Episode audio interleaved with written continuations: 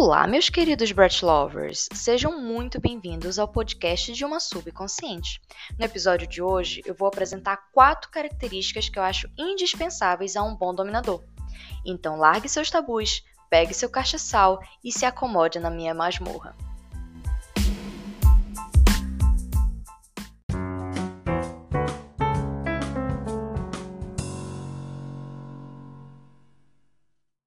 A primeira característica, e essa para mim é indispensável, paciência. O que que acontece? Principalmente se você veio de uma relação baunilha e agora está entrando numa relação kink. Elas são muito diferentes, muito diferentes. Então, o teu dominador, seja ele para né, vocês fazem sessões, seja ele um, numa DS, o que for, ele tem que ser paciente com você nesse primeiro momento, principalmente. Eu vejo muitas submissas que estão começando agora e ficam com certos receios, né? Ah, de, de ser castigado, ou de fazer besteira, ou de errar. Existem situações que você não tem como evitar. Existem coisas que vocês já acordaram, que você, como submissa, sabe que é errado, então você não pode fazer. Se você fizer, é consciente de que não deveria. Mas existem outras que vão acontecendo ao longo da, da relação de vocês. E o teu dominador tem que ser paciente para usar o bom senso e saber quando aquele teu erro é, deve gerar um castigo ou quando ele deve gerar só uma conversa. Né? Para dizer, olha, da próxima vez isso não pode acontecer. Porque vai ter que ter essa dosagem de adaptação primeiro, tá? Porque o castigo, gente, ele é assim, ele é muito sério tá? Muito, muito sério, principalmente para o submisso. Porque para o submisso, ele ser castigado significa que ele decepcionou o mestre dele. Então isso é muito pesado para o nosso psicológico, tá? Então, muito cuidado com isso. A primeira coisa, se você vê que é um, um mestre intolerante, já pula fora porque pode causar podem causar traumas e situações as quais não são necessárias e você vai encontrar um mestre decente que não é desse jeito. Vai por mim. Segunda característica, ele tem que conquistar o seu respeito. Uh, o controle é o seu bem mais valioso, você como submisso.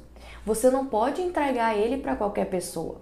Ah, amor, mas eu sou submisso, então assim, eu preciso servir alguém. Tudo bem, eu te entendo. A gente, quando tem essa característica de servir, é, a gente faz muito isso, seja para amigo, né, seja para namorado, enfim. Então a gente prefere que seja um mestre, né, que a gente está servindo para uma pessoa certa, digamos assim. Você já está tudo negociado.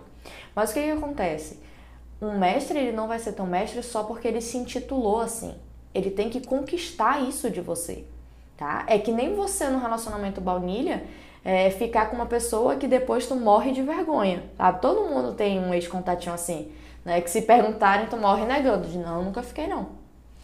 Então você imagina é, você dar o seu controle para essa pessoa, né? É, as consequências não vão ser só vergonha, né? Vão ser traumas psicológicos, lesões corporais e, enfim, muito cuidado, tá? Controle tem que ser conquistado.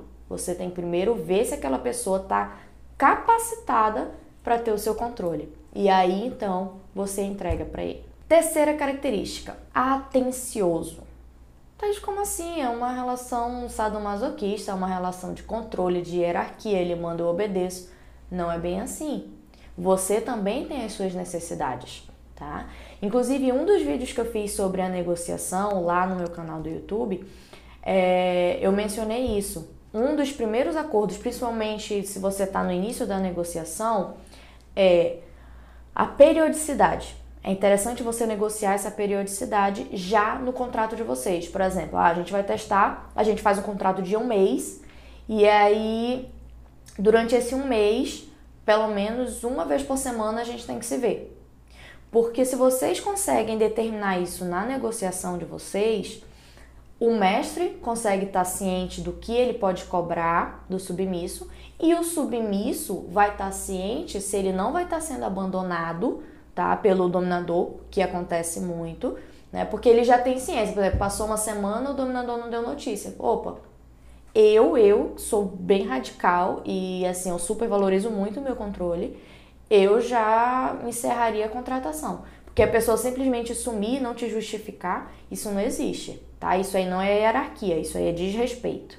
Isso é abandono, tá? Então fica atento a isso. É uma das características. Tem que ser um dominador atencioso, tá? Quando ele estiver com você, ele tem que estar presente, tá? Ah, pode ser encontros virtuais? Sim, mas mesmo virtual, você tem que sentir que você tem um dominador, né? Porque senão você se sente abandonada e isso é horrível, causa um trauma péssimo. Quarta característica que para mim também é indispensável e para mim ela, eu vejo ela como uma das mais importantes, é a confiança. Você, assim como eu falei ainda agora, você não pode entregar o seu controle para qualquer pessoa. Ela já tem que ter cativado esse respeito. Só que a confiança é, é como se ela fosse uma etapa durante as sessões, durante a relação de vocês, já depois da negociação. Porque o que, que acontece? Por mais que a gente viva nessa, nesse, nessa relação de hierarquia, você tem que respeitar o teu dominador.